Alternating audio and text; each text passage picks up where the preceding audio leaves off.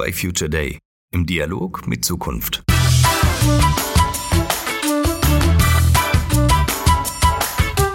Es gibt diese Momente, in welchen wir entscheidende Weichen für die Zukunft stellen.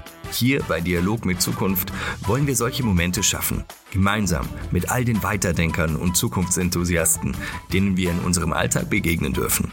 Ich bin Florian Kondert, Geschäftsführer der Future Day GmbH. Alles über unsere Arbeit findet ihr unter www.futureday.network. Energiewende ab sofort selbst machen. Dabei nicht auf die trägen Stromkonzerne warten und das Ganze auch noch mega günstig für den Verbraucher. Das ist keine Spinnerei, kein Wunschtraum in weiter Ferne, sondern das verspricht das Hamburger Unternehmen Anyway heute. Und Spiegel Online zum Beispiel antwortet darauf nicht übertrieben mit Revolution auf dem Energiemarkt. Hinter Anyway steckt Varena Junge. Zunächst mal vielen Dank für Ihre Zeit heute. Vielen Dank, dass ich dabei sein darf. Ich denke, mit so einer steilen Vorlage bei der Intro ist es angebracht, vielleicht auch ganz kurz vorzustellen. Was steckt dahinter und wie kam es dazu? Wir haben grundsätzlich schon den Anspruch, äh, die Energiewende zu beschleunigen und glauben, dass das geschieht, wenn wir alle daran beteiligen. Das ist große Vision, die uns vorschwebt. Und äh, ganz konkret haben wir jetzt zwei Trends festgestellt, die das ermöglichen im Markt. Einerseits werden die Erneuerbaren ja immer günstiger und damit aktuell zum lukrativen Investment von dem aber bisher nur Hausbesitzer mit Süddach oder Firmen profitieren. Und zweitens partizipieren diejenigen, die bisher Erneuerbares vorangebracht haben, das heißt genau diese Hausbesitzer, ähm, Landwirte und private Investoren, leider nur an einem sehr kleinen Teil der Wertschöpfung. Und der Verkauf der Energie findet weiterhin über Mittelsmänner ähm, und Zwischenhändler statt. Und das hat uns irritiert. Und wir haben uns zunächst ähm, bei Lichtblick in der Innovationsabteilung mit einem 20-köpfigen Team mit dieser Frage beschäftigt, ähm, einen ersten Piloten gebaut, ähm, wie eine Antwort darauf aussehen könnte, sind, ähm, haben diesen Peer-to-Peer-Ansatz entwickelt, das wir gesagt haben, wir nehmen als erstes die Zwischenhändler raus und die Marktresonanz darauf, auf diesen kleinen Piloten, war schon so positiv, dass wir gesagt haben, okay, das Ganze ähm, hat äh, Potenzial und wir wollen das größer denken. Und haben dann 2017 Anyway als eigenständiges und unabhängiges Unternehmen gegründet, um eine Lösung für die oben genannten, eben genannten Probleme anzubieten. Und seitdem sind wir jetzt am Markt, also noch gar nicht so lange und haben ja dann auch letztes Jahr ähm, das zweite Produkt direkt gelauncht, sodass man ähm, auch sich an der Finanzierung einer Anlage beteiligen kann und quasi selbst zum Stromproduzenten wird, ohne dass man jetzt ein Hausdach hat, was irgendwie dafür geeignet ist. Und das ist mir selber eine Herzensangelegenheit. Ich bin nämlich auch Mieterin und sage immer, wenn ich äh, in einem Haus leben würde, dann hätte ich sicherlich eine PV-Anlage auf dem Dach. Aber wie der Großteil der Menschen ähm, lebe ich zur Miete und lebe in einer Großstadt möchte aber trotzdem meinen Beitrag zur Energiewende leisten und auch davon profitieren, wenn die jetzt lukrativ werden. Und genau das wollen wir ermöglichen. Mhm. Jetzt setzt Anyway auf das Thema Direktvermarktung im Energiemarkt und ähm, geht damit, was das Business Model betrifft, auch einen sehr interessanten Weg, der auch an anderer Stelle immer mehr sichtbar wird. Was ist so sexy an der Idee von Direktvermarktung? Tatsächlich sieht man den Trend ja auch in vielen anderen Branchen, Lebensmittelindustrie beispielsweise das oder äh, Wohnungsvermietung, ähm, Urlaubsreisen. Das Interessante daran aus wirtschaftlicher Perspektive ist mir ist natürlich, dass man Ineffizienten rausnimmt. Also in dem Moment, wo ich Zwischenhändler rausnehme, mache ich das System effizienter und mache auch das Angebot für den Endkunden attraktiver. Und ähm, auf der anderen Seite wird es für diejenigen, die diese Leistung bereitstellen, halt auch attraktiver, weil sie viel mehr an der Wertschöpfung partizipieren können. Und ich glaube, die Digitalisierung hat da tatsächlich einen ähm, ganz großen Anteil daran, weil die eigentlich erst solche Geschäftsmodelle ermöglicht. Vorher war es einfach so kleinteilig und schwierig, ähm, direkt etwas zu verkaufen, weil ich ähm, das wenn dann nur in meinem direkten Umkreis konnte, wo ich direkt mit Menschen in Kontakt treten konnte. Und anhand der digitalen Möglichkeiten, die wir heute haben, kann man dieses dezentrale Geschäftsmodell halt wirklich groß denken und groß aufbauen. Und das funktioniert ja mit diesen Plattformgeschäftsmodellen und dementsprechend haben wir auch eine Plattform dafür gebaut. Hm. Jetzt äh, gibt es ja auch immer diesen, diese skeptische Sichtweise auf Dinge, gerade wenn wir über Digitalisierung reden. Denn äh, das Reizvolle ist ja hier auch, Dinge, die machbar sind, werden dann erstmal gemacht. Ob sie dann tatsächlich äh, überhaupt einen Bedarf adressieren oder nicht. Jetzt nehmen wir mal die technische Möglichkeit beiseite, die Sie jetzt beschrieben haben, und ähm, mhm. gehen wir auf die, auf die Bedürfnisseite. Steckt da eventuell auch etwas dahinter, dass Menschen generell mit den existierenden Systemen äh, unzufriedener werden und sich dann auch schlicht und ergreifend freuen, da einen Kontrapunkt zu setzen? Also ich denke jetzt an den Edelmann Trust Barometer zum Beispiel. Äh, da gibt es ja mittlerweile erschreckende Zahlen, wo über 60 Prozent der Menschen, repräsentative Umfrage global, beschreiben, dass die Systeme, wie sie da sind, also politisch, wirtschaftlich etc., nicht mehr für sie funktionieren. Treibt das damit rein? Sicherlich. Das ist auch etwas, was wir ganz stark spüren, dass je komplexer die Welt wird, desto mehr Unwohlsein gibt es und mehr Suche nach direkten Möglichkeiten und einer Form von Transparenz und ich weiß noch, was ich bekomme, wer daran was verdient und ähm, wen ich eigentlich fördere mit dem, was ich kaufe, mit dem, was ich tue, ähm, einen, einen Wunsch nach ähm, direkter Vermittlung und auch direkter Wirkung. Also ähm, ich glaube, auch damit geht so ein Trend dann doch wieder zur Regionalität, weil ich das Gefühl habe, dort kann ich direkte Wirkung entfalten und es geht nicht über so ganz viele Ketten. Ähm, und irgendwann merke ich gar nicht mehr, ähm, ob ich noch Einfluss habe oder nicht oder wer noch dazwischen steht, ähm, wer davon noch profitiert. Und dieses Bedürfnis, Wirkung zu entfalten, aber auch das wirklich zu spüren zu können und zu sehen, ist, glaube ich, ganz wichtig. Mhm.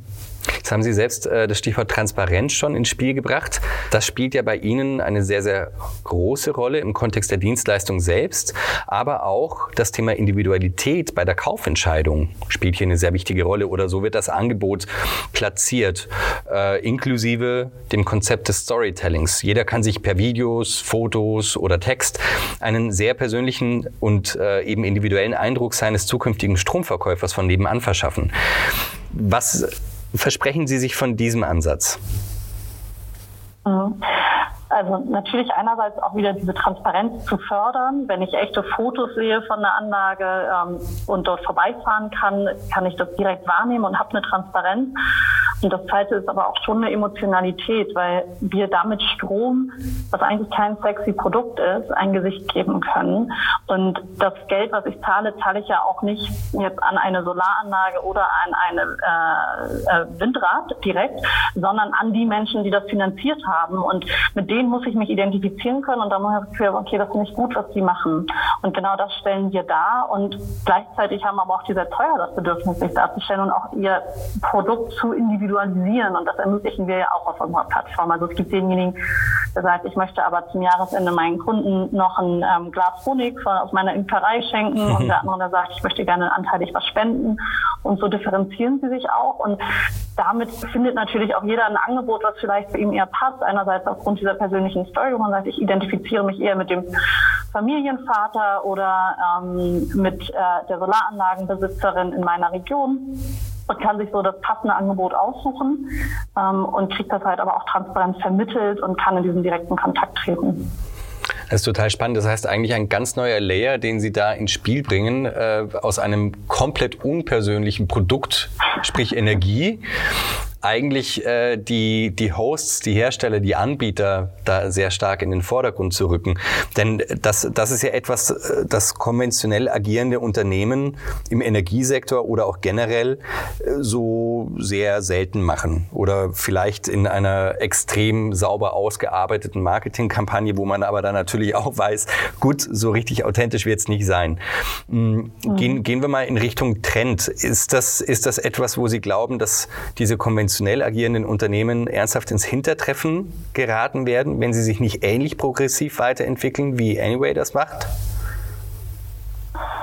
Klar, ich bin tiefste Überzeugung, wer sich nicht weiterentwickelt, verliert. Das war schon immer so.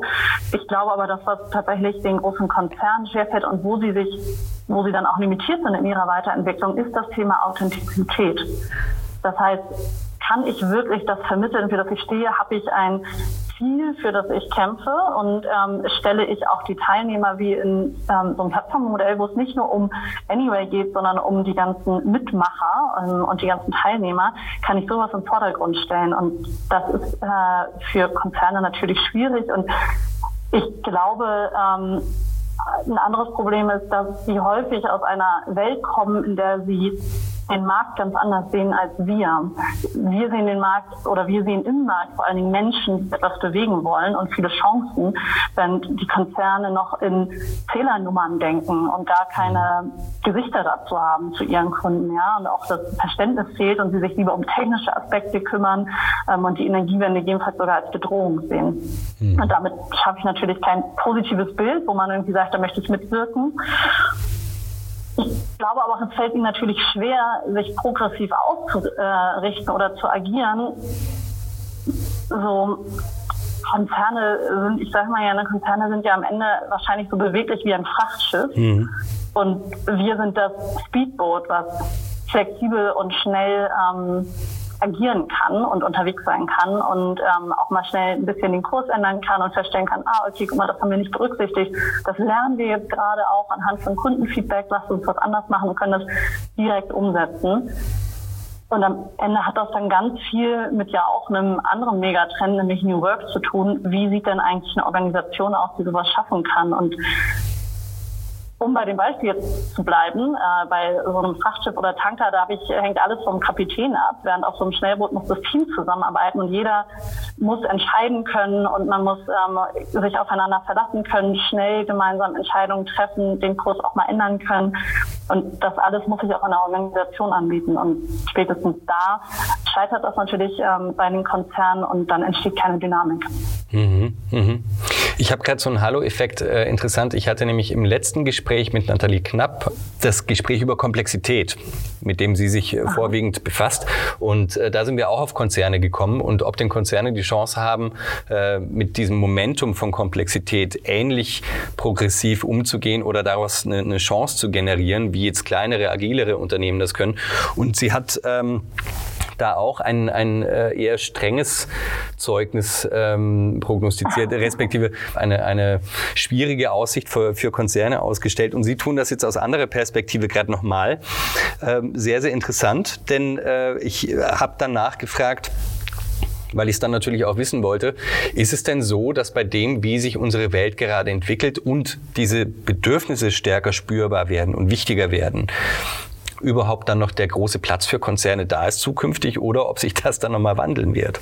Ja, das, man, das ist ja interessant. Man sieht ja, ähm, die, diese Plattformökonomie ist ja nicht erst seit ähm, gerade gestern, sondern ähm, hat ja auch schon ein bisschen Historie und man sieht ja auch globale Player, die sich dort entwickelt haben, beispielsweise Amazon, äh, eBay, Airbnb, ähm, aber auch so wie Google oder Facebook in der ähm, sozialen Plattformökonomie. Und ich glaube, es gibt immer wieder einen Schwenk dazu, ähm, dass sich äh, größere, dass, dass auch die kleinen Unternehmen irgendwann groß werden und dass dann aber der natürliche Weg ist, ähm, dass es dann wieder kleinere Unternehmen gibt, die zur Disruption führen. Und ich glaube, diese Zyklen werden einfach deutlich schneller. Ähm, und damit werden auch da so ein, beispielsweise RWE, Vattenfall oder ähnlichen, die über viele Jahrzehnte hinweg gewachsen sind, das wird es nicht mehr geben, glaube ich. Mhm. Also es ist aber dann auch spannend für uns zu, äh, beobachten, denn da, wo Zyklen kürzer werden, äh, fallen sie auch mehr auf. Ne? Also das ist ja auch mit dem Konzept der Megatrends, mit dem wir arbeiten. Wir sagen ja immer, das sind Lawinen in Zeitlupe, was es äh, so spannend, aber auch so schwierig macht. Denn sie, sie haben einen irrsinnig großen Impact, aber wir sehen sie im Alltag vielleicht nicht so stark. Und wenn das äh, mit der Beschleunigung der Zyklen zutrifft, dann werden wir hier doch noch eine Menge zu sehen bekommen, was das betrifft. Ich glaube tatsächlich, dass das so sein wird. Wir sehen das ja auf technologischer Ebene schon, die ähm, zeitlichen Entwicklungen, die immer kürzer werden und gleichzeitig sind die jungen Generationen und auch die kommenden Generationen auch gewöhnter, ähm, sich mit neuen Sachen ähm, in schnelleren Zyklen auseinanderzusetzen und dass sich die Welt einfach schneller dreht und da auch reagieren zu können. Interessant ist ja immer die Frage, gibt es dann irgendwann wieder einen Gegentrend dazu? Das ist ja auch manchmal so. Mhm. Ja, das, das, das ist ganz bestimmt. Stichwort Technologie ist jetzt gefallen. Im Moment ist das ja noch äh, etwas, etwas Besonderes, wenn das sichtbar wird, und zwar die Blockchain-Technologie. Die ist bei Anyway auch als Transaktionslayer im Einsatz. Verstehe ich das im Moment eher als Spielerei im Testmodus oder steckt da schon mehr dahinter? Und bitte vielleicht auch ein Statement für jene, die jetzt im Hinterkopf haben, dass die Blockchain-Technologie ja selbst ein großer Energiefresser ist. Mhm. Das ist eine häufige und ganz wichtige Frage Grundsätzlich ist die Blockchain ja nur eine Technologie, kann man auch sagen, aber durch ihre Charakteristika, die sie hat, unterstützt sie halt so dezentrale Geschäftsmodelle oder Modelle, wie wir sie haben, sehr gut, weil sie so aufgebaut ist, dass man ja diese Mittelsmänner nicht mehr braucht. Mhm. Und wir setzen diese Technologie genau deshalb ein, allerdings nur dort, wo wir glauben, wo sie auch schon heute einen Mehrwert schafft. Und deswegen nicht überall, sondern auch an anderen Stellen bedienen wir uns dann anderer Technologie. Und ganz konkret nutzen wir die Blockchain-Technologie, um bei der Möglichkeit, sich zu beteiligen, diese Pizzagrößen Solaranlagenstücke, die wir ja ähm, vermitteln, fälschungssicher den Kunden zuzuordnen. Mhm. Ich finde immer ein Beispiel hier, ähm, aus äh, Hamburg ganz interessant. Ähm, aus dem letzten Jahr gab es einen, einen, Containerskandal. Ich weiß nicht, ob der den Hörern ähm, bewusst ist, aber da ähm, wurde Geld eingesammelt von, Invest von ähm, privaten Investoren, um in Container zu investieren. Und ähm, es gab am Ende gar nicht die Anzahl an Containern, in die investiert wurde. Und genau das ist das, was die Blockchain verhindert, ähm, dass ich nicht etwas beispielsweise kaufen kann, was es gar nicht gibt, sondern dass es wirklich eine, dass eine fälschungssichere Zuordnung gibt und halt auch tatsächlich die, äh, die, diese Assets, wie man sie dann nennt, vorhanden sein müssen. Mhm. Jetzt äh, spricht man ja in seinem Alltag gar nicht so oft mit Menschen, die tatsächlich äh, mit Blockchain aktiv im Business zu tun haben. Viele experimentieren rum, viele äh, liebäugeln so mit der Idee und fragen sich, mhm. ist das mhm. jetzt was oder ist das jetzt nichts? Und hier drängt sich die Frage auf, brauche ich das richtige Businessmodell, um die Technologie sinnvoll in den Einsatz zu bringen oder muss ich mir klar sein, dass ich diese Technologie in den Einsatz bringe, um das Businessmodell aufzubauen? Also so die Henne-Ei-Frage ein bisschen. Mhm. Also ich sehe Technologie immer nur als unterstützende Faktor. Das heißt, ich würde mir immer erst überlegen, welches Problem möchte ich lösen und dann gucke ich, kann mir die Technologie dabei helfen. Und das ist auch meine Empfehlung an alle, die sich dann beschäftigen. Also nur zu sagen, ich finde jetzt eine Technologie spannend, das ist, das mag in einem, in einem technologischen Forschungsumfeld interessant sein. Aber in dem Moment, wo ich Kundenprobleme lösen möchte, muss ich mich auch aus deren Ecke dort hinbewegen. Und ich sehe dementsprechend auch die größte Herausforderung der Technologie aktuell dabei, sie wirklich allen zugänglich zu machen. Aktuell ist es ja ein Expertentool mhm. ähm, und das wird sich, glaube ich, aber durch die ständige Weiterentwicklung verändern und auch durch andere User Interfaces, die dann dazukommen und eine einfachere Handhabbarkeit. Mhm. Mhm. Und um, um, äh, vorhin war ja noch kurz die Frage nach dem Energiebedarf, die möchte ich natürlich auch nicht verschweigen oder unter den Tisch fallen lassen, ähm, weil die tatsächlich häufig kommt und die ist ja bekannt geworden durch äh, Bitcoin wo ähm, wir einen extrem hohen äh, Energieverbrauch haben. Mhm. Das liegt unter anderem immer an der Wahl des Mechanismus, also äh, der Mechanismus, wie Einigkeit über diesen nächsten Datenblock ähm, in der Blockchain äh, gefunden wird. Und da gibt es unterschiedliche Mechanismen schon heute. Ähm, also für die, für die Experten jetzt wieder, wenn man über Blockchain spricht, ist man schnell in so einer ähm, Experten-Buzzword-Ecke leider drin, aber das ist äh, aktuell Proof of Work und das ist extrem energieintensiv, das ist richtig. Es gibt aber heute schon Alternativen dazu, das nennt sich dann Proof of Stake oder Proof of Authority, die man nutzen kann. Und ich glaube tatsächlich, dass wir dort, wie bei anderen Technologien auch, in kurzer Zeit nochmal signifikante Verbesserungen und Weiterentwicklungen sehen werden. Mhm. Aber das ist auf jeden Fall etwas, was wir uns mit angucken und auch sehr bewusst und reduziert deshalb damit umgehen. Mhm. Mhm. Aber es ist ein wichtiger Exkurs, weil das bedeutet auch für alle, die es schon wieder abgetan haben, im Sinne von, wusste ich doch, dass das Quatsch ist, äh, sollten sich nicht zurücklehnen, weil äh, hier der Reminder nochmal kam, Leute, auch hier entwickelt sich schnell vieles weiter. Ist ja auch der Vergleich mit äh, Motorentechnologie. Ne? Wenn man sich überlegt, äh, in welch kurzem Zeitraum die Effizienz äh, von Motoren beispielsweise weiterentwickelt hat, warum sollte sich das in diesem Teil oder in diesem Bereich jetzt anders darstellen auch? Absolut, und dafür ist es eine extrem junge Technologie aktuell ja. noch. Und ähm, man kann fast sagen, der Hype hat ihr dann natürlich gar nicht so sehr was gebracht, sondern eher geschadet, weil viele dann gesagt haben, ah ja, genau, ähm, aber jetzt sehen wir doch, alles funktioniert doch noch an vielen Stellen nicht, ist nicht, ähm, ist auch nicht immer äh, ganz so sauber, wie wir das gerne hätten, hat einen hohen Energieverbrauch, können viele auch noch nicht nutzen. Ähm, es gibt ja auch einen großen Graubereich, in dem Technologie eingesetzt wird. Aber jetzt kommen wir eigentlich erst in die spannende Phase, wo man sich ernsthaft damit beschäftigt, ernsthaft technologische Zyklen und Weiterverbesserungen hat. Und ich glaube eher, dass jetzt der spannende Teil auch dieser Technologie einsetzt. Hm. Hm. Bis, bis hierhin zusammengefasst, Storytelling, Direktvermarktung, Blockchain im Einsatz. Da drängt sich jetzt die Frage auf, sehen Sie sich denn selbst als Pionierin oder ist das einfach nur Zufall vieler guter Ideen, die auf überzeugte und umsetzungsfreudige Menschen treffen bei Anyway? Also es fühlt sich häufig tatsächlich wie Pionierarbeit an. Das ähm, kann man schon so sagen. Wir machen ganz vieles, was es vorher so einfach noch nicht gab. Und auch gerade wenn wir in Gesprächen mit Anwälten, mit Behörden oder mit Institutionen darüber sprechen, ist die erste Reaktion ganz häufig, das geht doch gar nicht. Mhm. Und das dann, dann ist das natürlich Pionierarbeit nochmal, doch, das geht aber doch und wir haben einen Weg gefunden und dürfen wir den einmal kurz vorstellen, der sieht nämlich so und so aus. Mm, gleichzeitig bin ich, seitdem ich 15 bin, beschäftige ich mich mit dem Thema Energiewende und seitdem ist das mein persönlicher Treiber auch und da hat man natürlich manchmal eher das Gefühl, oh, es geht alles viel zu langsam und es müsste doch so viel schneller gehen und wir haben schon so viele tolle Möglichkeiten auch heute. Ähm, wieso wieso sind wir nicht eigentlich schon viel weiter? Insofern ist es sicherlich so ein gemischtes Gefühl zwischen Ungeduld und ähm, dem Gefühl trotzdem immer wieder auch trotzdem neue Türen aufzustoßen. Mhm. Ich finde bei dem Thema trotzdem auch nochmal wichtig, ähm, die Ideen, die wir entwickeln, sind nicht so eine Geistesblitz-Story. Irgendwie einer von uns äh, wachte morgens früh auf und wusste, ähm, so und so sieht die Welt aus, ähm, sondern ich finde das immer ein bisschen schwierig. Ja? Da wird so noch Hype auch um Gründerpersönlichkeiten äh, getan. Mhm. Das mag bei manchen so sein. Bei uns ist es tatsächlich häufig das Ergebnis wirklich konzentrierte Arbeit in crossfunktionalen Teams, wo wir viele unterschiedliche Perspektiven einbringen, ständig Sachen hinterfragen, radikal am Kunden orientiert sind und dann auch mit dem zusammenarbeiten und natürlich auch viel Kreativität, aber die fußt natürlich auch immer auf dem Expertenwissen von unseren Softwareentwicklern, von unseren Energieexperten, äh, von unseren Marketing-Experten. Also das ist schon das ist nicht ähm, so ein Halleluja-Effekt und ähm, ab dann, genau, also ab dann sozusagen kann man sich zurücklehnen und alles funktioniert, sondern das ist harte Arbeit und ähm, dazu gehört ganz viel über Sachen, über Dinge stolpern, ähm, zurückgeworfen sein und dann trotzdem weitermachen. Und ich glaube, das macht es ganz viel aus. Pionierarbeit heißt, gute Ideen zu haben, aber vor allen Dingen dran zu bleiben und sich nicht von Rückschlägen demotivieren zu lassen. Oh.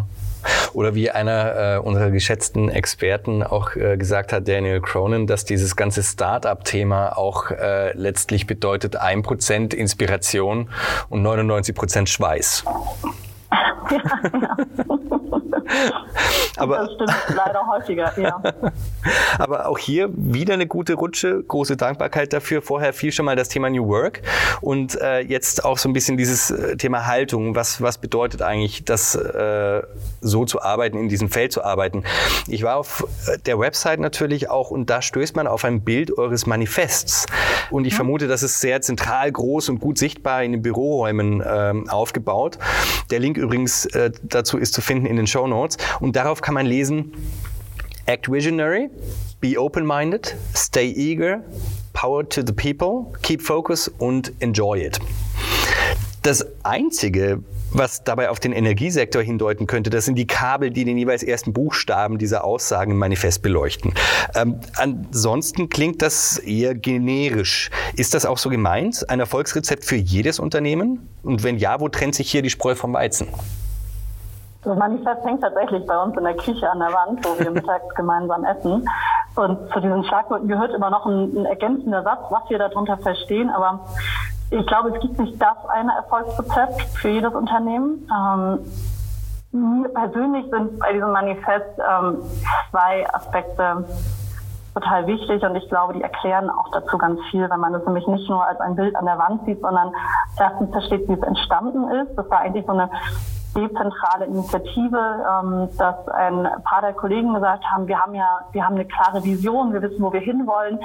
Aber wir sind doch jetzt neu entstanden. Was sind eigentlich die Werte unserer Zusammenarbeit? Ähm, wollen wir das nicht mal aufschreiben, um uns darauf auch immer mal wieder besinnen zu können? Und äh, dann haben sie mit ein paar anderen Kollegen darüber gesprochen und dann hat sich so ein Team ergeben, ähm, die gesagt haben, okay, wir machen einfach mal einen Vorschlag dazu. Also das ist kein ähm, die Geschäftsführung sagt, äh, so das sind jetzt die Werte. und ähm, daran hat sich jetzt jetzt richten, sondern das ist tatsächlich aus dem Team heraus entstanden und ähm, durch ganz viel Zusammenarbeit und da gab es auch keine Agentur oder ähnliches, die da jetzt mitgearbeitet hat, sondern die Sätze sind dann auch wirklich so von dem Team am Ende verabschiedet worden. Das heißt, die kommen wirklich aus unserem Inneren. Mhm. Und dann ist es ja aber noch nicht geschafft, wenn sie jetzt an der Wand hängen. Ich glaube, das ist der kleinste und vor allen Dingen auch der einfachste Teil, mhm. das dann an die Wand zu hängen. Mhm. Sondern interessant ist ja, wie man es lebt, weil wenn man Werte nicht lebt, dann sind es nur Phrasen. Mhm. Und wir haben ganz viele Beispiele dafür, aber vielleicht pick ich einfach mal zwei, drei raus. Erstens achten wir schon im Recruiting darauf und hinterfragen anhand dieser, anhand dieser Werte haben wir auch Fragen entwickelt, die wir im Einstellungsprozess stellen, wo wir einfach gucken, passen denn ähm, die zukünftigen Kollegen dann auch dazu und leben das und tragen das auch rein, weil am Ende wird so etwas ja nur durch Menschen gelebt. Mhm und machen aber auch ganz klar, dass das auch unsere Erwartungshaltung ist an ähm, neue Kollegen. Weil das ist ja auch nicht immer ganz einfach. Wir fordern eine hohe Selbstverantwortung, wir fordern hohe Eigeninitiative. Wir schaffen dafür auch ganz viel Raum. Ähm, aber das ist auch nicht das, womit sich jetzt jeder immer wohlfühlt ähm, oder wohlfühlen muss. Das ähm, kann ja auch jeder für sich entscheiden. Mhm, absolut, ja. ja. Und das das Zweite ist, wir haben in unserer ähm, Organisationskultur haben wir die Rolle von sogenannten Agile Coaches das heißt, die begleiten die unterschiedlichen Teams und deren Aufgabe ist es, ähm, diese, die Teams ständig zu befähigen und so darauf zu achten, haben die Teams alles, was sie brauchen, ähm, können sie gerade gut und schnell vorankommen, haben sie ausreichend Perspektiven, ausreichend Wissen drin? Und halt auch deren Aufgabe ist es auch, auf das tatsächliche Leben dieser Werte im Alltag zu achten. Mhm. Durch regelmäßiges Feedback dazu, durch ähm, sogenannte Retros, wo sich angeguckt wird, haben wir das eigentlich in den letzten Wochen, in den letzten Monaten, im letzten Quartal geschafft oder nicht, was können wir tun, ähm, um das wieder ins Zentrum zu rücken und dann vielleicht noch so als kleines letztes Beispiel, also es ist auch tatsächlich häufig in Gesprächen oder wenn man mal eine E-Mail verschickt oder so, dass dann diese, diese Schlagworte doch so als Hashtag drangehängt werden. Ne? Oder dass ein Kollege zu mir sagt, ähm, in, einer, in einer hitzigen ähm, Diskussion, Marina, keep focus. Du mhm. weißt doch, wir wollen hier ähm, so, ne? Also das ist, das ist auch was, was im täglichen Gespräch miteinander äh, lebt. Mhm. Das ist, glaube ich, wichtig. Mhm dann kann es auch stattfinden. Und das heißt nicht, dass wir ähm, immer zu 100 Prozent unserem Idealbild entsprechen, aber dass wir uns konstant daran erinnern, ähm, uns darauf hinweisen und gemeinsam versuchen, darauf zu achten. Ja, ich glaube, wenn, wenn sich daraus dann tatsächlich so eine Alltagssyntax entwickelt und so diese Memes dann äh, sich, sich verselbstständigen auch, so von wegen Hashtags, die dann plötzlich auch derart verwendet werden. Ich bin ja, ich bin ja fast schon versucht äh, zu sagen, liebe Zuhörer, äh, guckt euch das wirklich genau an und äh, hört euch diesen Teil des Podcasts auch nochmal an, denn ähm, ich, ich glaube, da steckt ganz, ganz viel dahinter, um zu sagen, ja, es ist generisch und ja, es ist deswegen noch lange nicht geschehen und ähm, die Art äh, des, des agilen Begleitens äh, heißt ja einfach auch, dass die Organisation selbst das dann nicht nur erwartet und äh, wie jetzt gesagt, da nicht mhm. nur einfach mal was in der Küche hängt und man dann auch sagt, gut, dann muss das jetzt auch funktionieren, sondern dass da einfach auch mehr dahinter steckt, das zu framen, das zu begleiten, da auch wirklich eine Unterstützung anzubieten für eine Reflexionsfläche beispielsweise und eben absolut, für diese Ermächtigung zu sorgen. Ne? Ja, das, der Klassiker ist ja in vielen leider dann auch wieder großen Unternehmen, da wird alle drei bis fünf Jahre so ein großer ähm, Transformationsprozess angeschoben und dann wird sich mal wieder überlegt, was sind denn unsere Werte und dann wird, genau, am Ende gibt es wahrscheinlich auch irgendwie ein schönes Produkt, das irgendwo an die Wand genagelt wird. ähm, aber es geht ganz wenig darum, wie kriegen wir das denn eigentlich in den Alltag rein und das ist ja das, was entscheidend ist. Am Ende müssten wir eigentlich, müsste es möglich sein, dass wir das Bild von unserer Wand wegnehmen und das so im Alltag integriert ist, dass wir gar kein, gar nicht mehr diesen Reminder an der Wand brauchen. Mhm. Mhm. Absolut d'accord. Frau Junge, das will ich sehr, sehr gerne als Ausklang und als Takeaway aus dem Interview stehen lassen. Wer auch ab heute Energiewende machen will, der steigt auf www.anyway.com ein. Aber fürs Erste, Frau Junge, vielen lieben Dank für Ihre Zeit heute. Vielen Dank für das spannende Gespräch. Danke. Das war im Dialog mit Zukunft. Alle weiteren Infos zu dem, was wir tun, findet ihr unter www.futureday.network. Bis bald.